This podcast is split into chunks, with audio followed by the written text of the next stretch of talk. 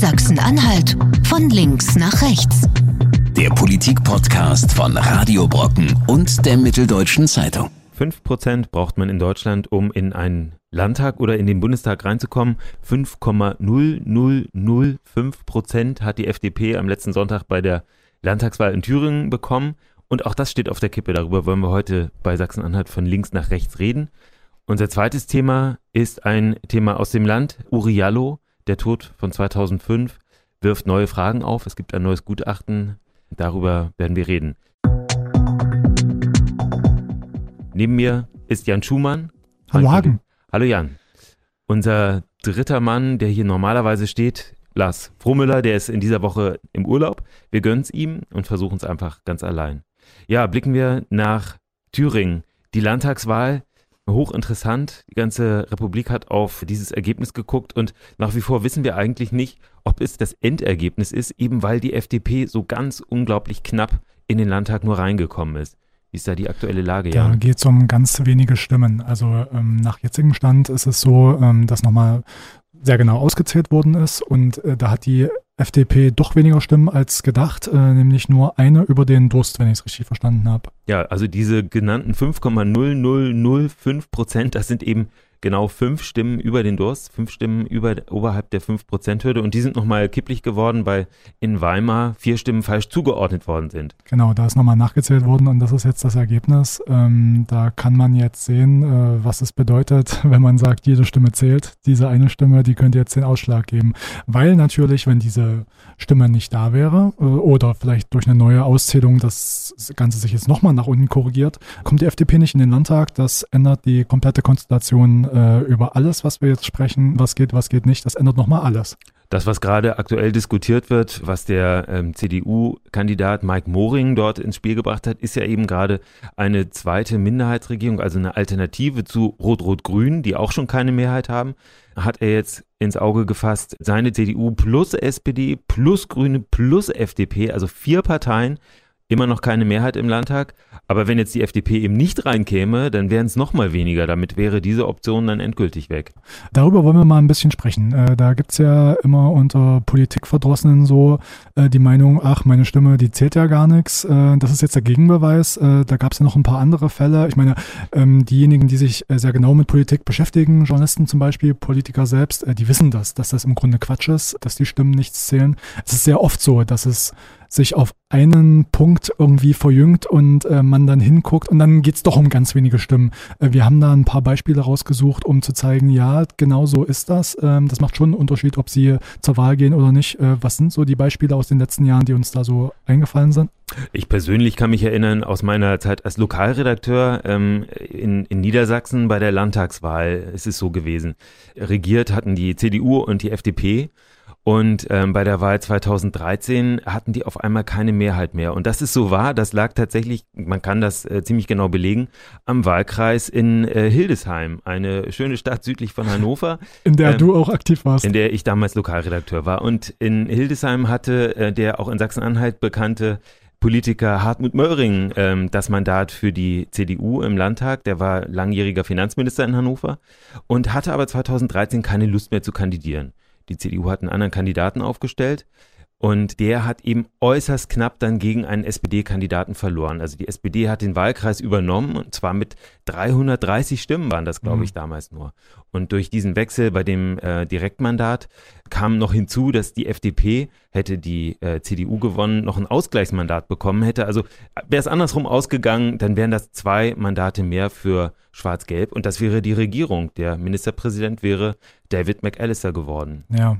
Also da, da hat sich auch gezeigt, dass das ganz, ganz knapp wird. Ein anderes Beispiel aus der internationalen Politik, das ist ja die Wahl von George Bush gewesen. Ähm, jetzt muss man mal überlegen, wann das war. 2000? 2000 gegen Al Gore. Genau, da war es ein, auch ein Wahlkrimi sondergleichen. Die ganze Welt hat äh, über Wochen hinweg gespannt auf die USA geguckt, weil nicht klar war, wer jetzt eigentlich die Mehrheit hat. War, man muss sich vorstellen, 50 Millionen Stimmen hatte der eine 50 Millionen Stimmen hatte der andere, grob gerundet. Im amerikanischen Wahlsystem kommt es auf äh, absolute Stimmen letztlich nicht an, sondern es geht um Wahlmänner, aber eben bei den Wahlmännern war es noch viel knapper. Am Ende hat der Staat Florida entschieden und da ging es auch um wenige hundert Stimmen. nach mehreren Auszählungen lag eben Bush vorn, hat den Staat gewonnen, hat damit alle Wahlmännerstimmen von dort bekommen und hatte dann eben die Mehrheit, die er brauchte, um Präsident zu werden. Äh, ich habe es damals zwar nicht live im Fernsehen mir angeguckt, aber es war schon so, dass nicht alle drauf gewartet haben, was macht denn jetzt Florida? Und dann wissen wir endlich, George Bush ist Präsident. Wenn ich es richtig im Kopf habe, gab es ja durchaus andere Meldungen, die nämlich schon Al Gore als Präsidenten erklärt haben. Das ist ja immer so, dass man eine Prognose am, im Verlauf des Wahlabends irgendwie erstellt und dann meint, an einem Punkt sagen zu können, also jetzt äh, ist es entschieden, Al Gore ist Präsident. Das war schon so. Ne? Mehrere das waren dramatische äh, Stunden. Ich kann mich erinnern, ich glaube, es ist damals so gewesen, dass äh, Bush schon auf dem Weg war, um dem anderen quasi die Anerkennung auszusprechen, sich selbst zum Verlierer zu küren oder zu erklären, dass der andere gewonnen hat. Und ich glaube, das Auto hat damals umgedreht, weil in letzter Minute noch diese Unsicherheit auf einmal aufgetaucht ist und Bush hat dann eben darauf verzichtet, dem anderen den Wahlsieg zuzubilligen. Tja, mit dem Ergebnis, er war der Präsident mit auch unglaublichen Folgen. Also die wenigen Stimmen in Florida haben letztlich dazu geführt, unter anderem zu dem desaströsen Irakkrieg, kann man heute sagen. Ja, so knapp kann es sein, so schnell kann es auch gehen an so einem Wahlabend. Äh, nicht zuletzt auch in Sachsen-Anhalt äh, knappe Ergebnisse. Bei der letzten Landtagswahl zum Beispiel, die Grünen sind ja ganz hauchdünn reingekommen mit 5,2 Prozent, äh, wenn ich es richtig im Kopf habe, und die FDP ganz hauchdünn nicht. Äh, die lagen bei 4,9 Prozent. Da habe ich jetzt nicht genau im Kopf, wie viele Stimmen jetzt konkret fehlten bei der FDP, aber ein super knappes Ergebnis bei denen auch, was auch viel in der Arithmetik dann geändert hätte, wenn die FDP jetzt auch noch in den Landtag mit reingekommen wäre. Ähm, was die Leute häufig dazu führt, äh, dass sie ihre eigene, ihre eigene Möglichkeiten, ihre eigene Stimme äh, zu gering erachten, ist natürlich die große Zahl von Wählern insgesamt. In Thüringen waren es, glaube ich, 1,9 Millionen Menschen, die da wahlberechtigt waren. Und ähm, da denkt man, naja, was soll da meine Stimme ausmachen? Aber wir haben natürlich durch, durch das Wahlsystem die Besonderheit, dass ähm, es einerseits große Parteien gibt oder vielleicht muss man jetzt sagen gab, ähm, andererseits aber eben immer kleine Parteien, bei denen nicht ganz klar war, ob sie in den Landtag reinkommen oder nicht. Gerade die FDP und die Grünen sind in Ostdeutschland die klassischen Parteien, bei denen man nie sicher sein konnte, ob sie es schaffen, die aber eben dann für eine Mehrheit möglicherweise gebraucht werden. Und in Thüringen haben wir jetzt gesehen, ähm, wie knapp das sein kann. Das Endergebnis können wir zum jetzigen Zeitpunkt auch noch gar nicht mhm. sagen, weil an diesem Freitag nochmal gezählt wird hier und da. Und es kann sein, dass die FDP am Ende doch noch rausfliegt aus dem Landtag. Das macht diese ohnehin schwierige Koalitionsfindung umso schwieriger. Aber gut, äh, zumindest äh, die Frage, welche Partei kommt rein, welche kommt nicht rein, das wird sich jetzt klären. Äh, mal sehen, wie es dann da ausgeht. In dieser Woche gab es auch Neuigkeiten aus Sachsen-Anhalt in einem ähm, Justizkrimi, muss man sagen, der das Land schon seit vielen, vielen Jahren beschäftigt. Ist der Todesfall Uriallo. 2005 ist äh, der Mann gestorben in Dessau in einer Polizeizelle, ein Asylbewerber aus Sierra Leone. Und in dieser Woche gab es nun überraschend, für mich überraschend, ein neues Gutachten, was sich mit dem Gesundheitszustand von Jallo beschäftigt. Jan, ähm, was sagt denn der Gutachter? Ähm, der Gutachter sagt, dass Uriallo Knochenbrüche, sehr schwere Knochenbrüche erlitten hat, bevor er gestorben ist. Uriallo ist ja verbrannt unter unklaren Umständen bis heute in einer Polizeizelle, verbrannt, gefesselt an Händen und Füßen. Und die Frage war immer, kann der gefangene Uriallo, äh, gefesselte Uriallo, selber das Feuer gelegt haben, an dem er dann gestorben ist? Das ist die Frage, die auch schon in zwei Gerichtsprozessen gestellt worden ist, beziehungsweise bearbeitet worden ist. Ähm, das neue Gutachten sagt jetzt schwere Knochenbrüche noch vor Eintritt des Todes. Äh, da geht es um einen Bruch der Schädeldecke, um einen Bruch der Nase und um einen Rippenbruch. Das Gutachten sagt, diese Brüche hat er nicht postmortem erlitten, also zum Beispiel jetzt bei einem Transport ins Leichenhaus oder so, sondern die müssen äh, aufgetreten sein, diese Brüche, bevor er starb.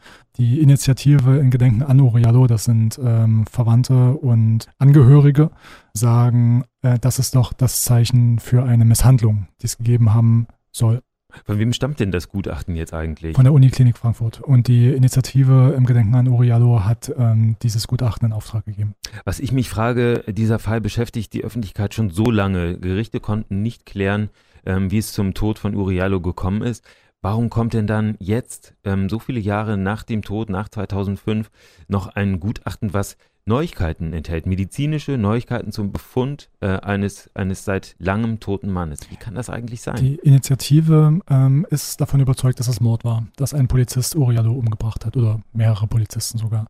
Ähm, es gab bis vergangene Woche die Prüfung des Oberlandesgerichtes in Naumburg. Die haben geprüft, ob ähm, der Antrag auf Klageerzwingung, den die Initiative eingereicht hat, beziehungsweise Angehörige eingereicht haben, ob dem stattgegeben wird. Das heißt, ob es nochmal ein letztes Gerichtsverfahren geben soll zu diesem Fall. Das Oberlandesgericht hat diesen Antrag aber abgelehnt, aus formellen oder aus formalen Gründen und aber auch aus inhaltlichen Gründen. Dazu muss man sagen, so ein Klageerzwingungsverfahren, das ist sehr, sehr selten. Das gibt es ganz selten im deutschen Straf Strafrecht und es ist vor allem auch sehr selten, dass das gelingt, also dass das so kommt, dass man nochmal eine Klage erzwingen kann. Du musst als derjenige, der das einreicht bei Gericht, im Grunde so arbeiten wie ein Staatsanwalt. Also du musst selber Beweise vorlegen, nach denen ein Oberlandesgericht äh, nicht mehr sagen kann, okay, äh, wir gehen dem jetzt nicht nach, sondern äh, das muss so gut und äh, so wasserdicht sein, was du da abgibst, dass das äh, Gericht keine andere Wahl hat, als zu sagen, hier muss nochmal ermittelt werden. Das ist in dem Fall nach äh, dem Senat des Oberlandesgerichts Naumburg nicht so gewesen und deswegen liegt der Fall jetzt bei den Akten und ähm, dabei bleibt es jetzt auch erstmal. Und eigentlich war das in der vergangenen Woche diese Entscheidung die letzte Chance auf die äh, Unterstützer von Uriallo ähm, äh, setzen konnten. Denn ähm, wenn der Aktendeckel jetzt zu ist, man kann sich nicht so richtig vorstellen, wie jetzt nochmal eine ähm, ne Möglichkeit sein soll, dass ein Gericht das Ganze überprüfen soll. Ne? Die Entscheidung ist gefallen, ähm, die juristische Aufarbeitung in Sachsen-Anhalt ist durch. Im Grunde ja. Bei, bei Mordfällen oder bei Todesfällen ist es ja immer so, sobald es neue Hinweise gibt oder mögliche neue Beweise gibt, dann kann so ein Verfahren immer neu eröffnet werden. Ähm, da ist jetzt die Frage, dieses Gutachten, ändert das jetzt irgendwas? Das Oberlandesgericht sagt, nein, das ändert nichts. Ähm, das ändert deswegen nichts, weil dem Oberlandesgericht bei der Prüfung, über die ich gerade gesprochen habe, auch ein solches Gutachten vorlag. Ähm, da ging es auch um die Knochenbrüche, die Uriallo erlitten hat.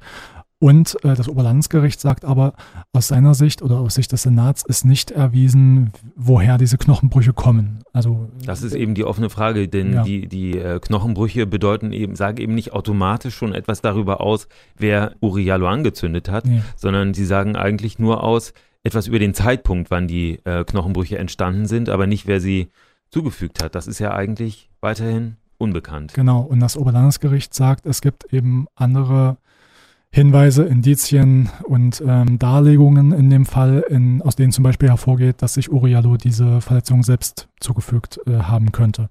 Und ähm, dadurch, dass für den Senat nicht belegt ist, dass die durch Fremdeinwirkung kamen, ändert das erstmal nichts an dem Endergebnis. Ja, die Frage, wie, wie kann man sich selber so verletzen? Dazu muss man sich nochmal die äh, Umstände äh, von Uriallo vor Augen führen. Also der Mann ist damals aufgegriffen worden in Dessau in der Stadt von der Polizei. Er war unter Alkohol, er hatte Drogen konsumiert, ähm, er war in, in einer Ausnahmesituation und äh, in so einer Lage kann man sich natürlich vorstellen, dass jemand sich auch selbst verletzt, ja, dass jemand äh, mit dem Kopf auf den Tisch knallt und so die, das Nasenbein bricht. Er war eigentlich nicht zurechnungsfähig. Diese Darstellung, so wie du es jetzt sagst, die gibt's ähm, und nach, nach Meinung des Senats ähm, sind das jetzt Gutachten, die sich gegenseitig widersprechen und ähm, das Ergebnis war jetzt, Aktendeckel wird zugemacht. Ja, in Berlin diejenigen, die ähm, sich weiterhin dafür einsetzen, dass dieser, dieser Todesfall nicht in Vergessenheit gerät. D dazu gehört unter anderem ein Bruder, der ist damit aufgetreten in Berlin bei der äh, Veröffentlichung und ansonsten ganz viele Angehörige. Jetzt ist die Frage, was äh, kann denn eigentlich außerhalb der Justiz noch passieren? Und da kommt jetzt ähm, der Landtag ins Spiel, denn der hat entschieden, dass zwei Sonderermittler noch einmal die Akten sich ansehen sollen. Du kennst die beiden Sonderermittler. Was sind das eigentlich für Typen? Ähm, das sind, also die, da muss man aufpassen, Sonderermittler. Die CDU ist immer ganz, der, der ist ganz wichtig, dass es keine Sonderermittler sind, sondern Sonderberater sind. Ähm, der Begriff, schon der Begriff ist also umstritten, ja, ähm, ja. Weil die nicht als Juristen sozusagen arbeiten sollen, nicht, nicht wie Ermittler, sondern die sollen lediglich ähm, schauen und überprüfen, ob alle rechtsstaatlichen Mittel ausgeschöpft worden sind in diesem Fall und ob es da möglicherweise ein Behördenversagen gab. Also die sollen jetzt nicht arbeiten wie ein Polizist zum Beispiel und nochmal gucken, ist das die richtige Entscheidung, sondern ist der Staat richtig mit diesem Fall umgegangen, so könnte man es beschreiben. Ähm, da, einer der beiden ist äh, Jerzy Montag. Jerzy Montag ist ähm, sehr bekannt geworden, spätestens im großen NSU-Komplex. Ein Jurist mit ähm, äh, ausgezeichnetem Ruf. Und so ist die Koalition auf den verfallen. Denn die beiden Sonderermittler oder Berater sind auf Wunsch der Regierungskoalition äh, ins Amt gekommen. Also CDU, SPD und Grüne im Landtag von Sachsen-Anhalt haben sich darauf verständigt, die beiden einzusetzen. Also Montag und Nummer zwei ist auch ein äh, angesehener Name. Manfred Nötzel, ein früherer Generalstaatsanwalt, der zusammen mit Jerzy Montag aufarbeiten soll. Wie genau. geht das jetzt genau weiter? Was, was genau äh, können die überhaupt noch schaffen? Was genau. können die machen? Die, die sichten die Akten, das heißt, die bekommen alles auf den Tisch, können das überprüfen, äh, was da gemacht worden ist über Jahre. Also 2005, du hast es gesagt, ähm, so lange liegt dieser Fall schon zurück. Zwei Gerichtsprozesse gab es und äh, weitere Ermittlungen dazu der Gerichte. Es gibt ja noch eine weitere Vergangenheit dazu. Nachdem es diese zwei Gerichtsprozesse gab, war es ja so, dass ein Dessauer Staatsanwalt ähm, gesagt hat, äh, ich, er glaubt doch, dass es Mord gewesen sein könnte vom Polizisten. Also nach langen Jahren der Ermittlungen kam er jetzt zu dem Ende, doch, es könnte Mord gewesen sein. Daraufhin hat die Staatsanwaltschaft Halle das Ganze nochmal überprüft, die zum gegenteiligen Schluss gekommen sind. Die sind nicht davon ausgegangen, dass es ein Mordfall ist. Ähm, das heißt, da gibt es auch noch widerstreitende Einschätzungen von Staatsanwälten jetzt. Und das Fall. ist die Geschichte, das ist aus meiner Sicht die, äh, die überraschendste Wendung gewesen, dass ein Staatsanwalt, der äh, offiziell mit dem Fall betraut war, Volker Bittmann hieß er, dass der nach so vielen Jahren auf einmal völlig, eine völlig andere Meinung vertritt. Vorher waren die Behörden immer der Meinung, dass das, ähm, äh, dass es mit Mord nichts zu tun hat, dass es dafür keine Hinweise gibt. Und, und ein, ein Staatsanwalt hat damals in, auf einem offiziellen Briefkopf die Meinung vertreten und argumentiert, das könnte Mord gewesen sein. Es sieht so aus, äh, als ob da Polizisten den Mann getötet hätten, um eine eigene Straftat zu vertuschen, nämlich eine Misshandlung von Uriallo. Damit sind wir jetzt wieder bei den Verletzungen, ähm, die da jetzt gerade von mhm. dem Mediziner untersucht worden sind. Ja, und, äh, und das ist eigentlich so dieser, dieser Spannungsbogen, äh, jahrelang ähm, von Behörden, nein, da war nichts. Äh, dann ein Staatsanwalt, der sagt, doch, da war was oder da könnte was gewesen sein. Und dann die Einstellung wiederum, und am Ende sogar die Entscheidung eben, dass keine Anklage erhoben wird. Und eine große Anzahl von Angehörigen und Zurückgelassenen, die dafür überhaupt kein Verständnis haben, wie der Staat mit diesem Fall umgegangen ist. Äh, deswegen jetzt die Aufarbeitung im Landtag. Die beiden Sonderberater, die dürfen auch Befragungen machen. Also das ist zumindest so vorgesehen. Das ist kein Untersuchungsausschuss. Also die können niemanden vorladen so richtig. Niemand kann gezwungen werden, da auszusagen. Aber die Möglichkeit soll es dennoch geben. Und ich glaube auch, das ist meine persönliche Einschätzung jetzt, jeder, der da nicht aussagen möchte, beziehungsweise da nicht zum Gespräch erscheint, ähm, das, der tut sich selber keinen Gefallen, vermutlich in diesem Verfahren. Deswegen kann man davon ausgehen, dass es da viele Gespräche geben wird und dann wird es einen Bericht geben danach. Viel Zeit bleibt nicht mehr. Also wir haben ja jetzt Ende 2019 bis 2021 läuft die Legislaturperiode noch. So lange sind die bloß eingesetzt. Ähm, das heißt, es müsste jetzt schon bald losgehen und angesichts äh, dieses großen Aktenbergs, den es da gibt, ist das auch ein Haufen Arbeit für die beiden man kann ehrlich gesagt Zweifel haben, ob in der Zeit überhaupt noch ähm, sinnvollerweise irgendwas zu verrichten ist. Das muss man sagen. Also als die Sonderermittler damals angekündigt wurden oder die Sonderberater, da war die Legislaturperiode noch deutlich länger. Und äh, man ist damals davon ausgegangen, dass die demnächst loslegen könnten. Mittlerweile sind eben, ist nochmal viel Zeit ins Land gestrichen. Ähm, die Legislaturperiode ist nicht mehr lang und äh, die Frage ist, was sie noch machen können. Ja, unterm Strich vielleicht nochmal so eine Einschätzung von dir, Jan. Viele können das Thema Uriallo nicht mehr hören. So ist es. Ne? Man, äh, man hört oft, dass die Leute mit den Augen rollen, weil sie sagen, da kommt doch ohnehin nichts raus. Es gibt verbreitet Verdruss. Äh, eigentlich sind es vor allem die Linken und die Grünen, die ähm, den Fall nach wie vor äh, im politischen Raum aktuell halten. Ja, ist auch meine Wahrnehmung, dass es da einen Verdruss gibt bei manchen, die das, die das Thema nicht mehr hören können, die sagen, Mensch, das ist so lange her.